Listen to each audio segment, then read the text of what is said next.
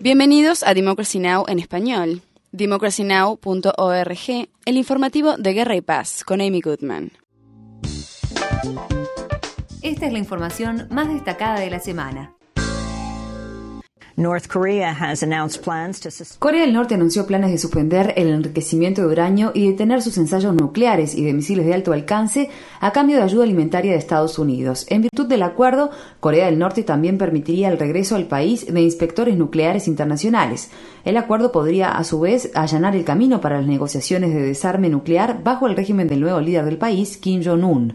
La secretaria de Estado Hillary Clinton describió la decisión como un tímido primer paso. La agencia Associated Press informa que funcionarios israelíes le dijeron privadamente a Obama que no advertirían a Estados Unidos si decidían lanzar un ataque preventivo contra instalaciones nucleares iraníes.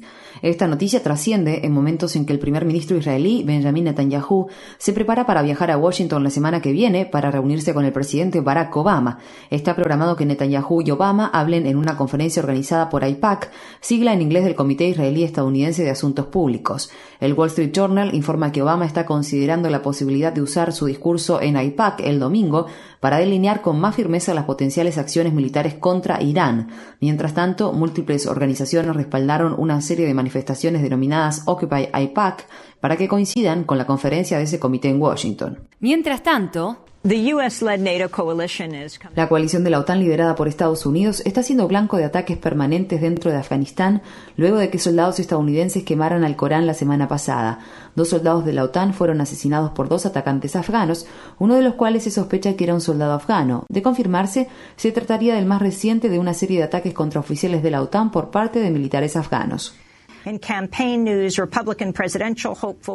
En noticias de campaña, el aspirante republicano en la candidatura presidencial, Rick Santorum, criticó el domingo al presidente Obama por pedir perdón al pueblo afgano por el incidente en el que se quemaron ejemplares del Corán. Rick Santorum afirmó. No hubo ningún acto del que disculparse. Fue un acto inadvertido y debería quedar en eso. Y creo que es Karzai y el pueblo afgano los que deben pedir perdón por la respuesta a atacar y asesinar a nuestros hombres y mujeres de uniforme y sobredimensionar este error inadvertido. Ese es el verdadero crimen, no lo que hicieron nuestros soldados.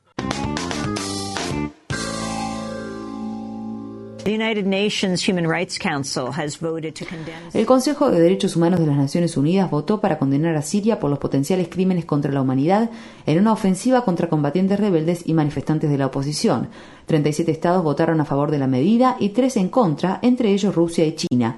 La votación tuvo lugar luego de que el enviado especial de la ONU y de la Liga Árabe en Siria, el ex secretario general de la ONU, Kofi Annan, declaró que planeaba visitar Siria en los próximos días para reunirse directamente con Assad. Kofi Annan sostuvo.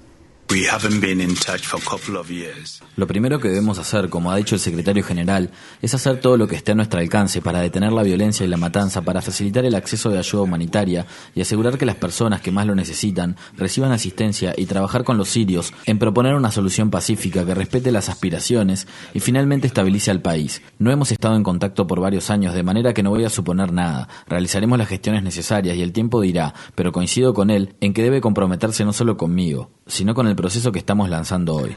El gobierno militar de Egipto afirma haber arrestado al principal líder de Al-Qaeda en el aeropuerto del Cairo. Saif al-Adel parecería haber tomado brevemente el liderazgo de Al-Qaeda luego del asesinato de Osama bin Laden.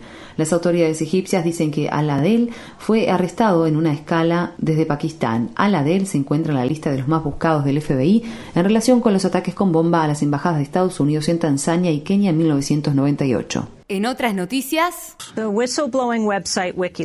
el sitio web de denuncias Wikileaks comenzó a publicar lo que afirma son 5,5 millones de correos electrónicos obtenidos de los servidores de Stratford, una firma privada de recopilación de inteligencia con sede en Estados Unidos, que cuenta con aproximadamente 300.000 suscriptores. Se presume que los correos electrónicos fueron obtenidos por el colectivo de hackers Anonymous. El periódico israelí Haaretz informa que algunos de los correos electrónicos filtrados sugieren que Israel puede haber enviado comandos a Irán, quizá con la asistencia de combatientes kurdos o judíos iraníes, para llevar a cabo operaciones dirigidas a destruir las instalaciones nucleares de ese país.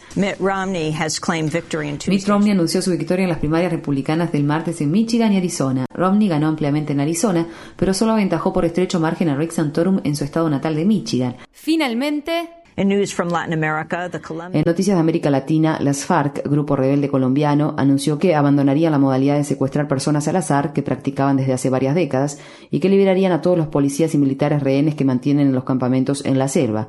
La medida es vista como la señal más reciente de que las FARC buscan avanzar hacia un acuerdo de paz con el gobierno. Para mayor información, visita nuestro sitio web www.democracynow.org barra es. Infórmate bien.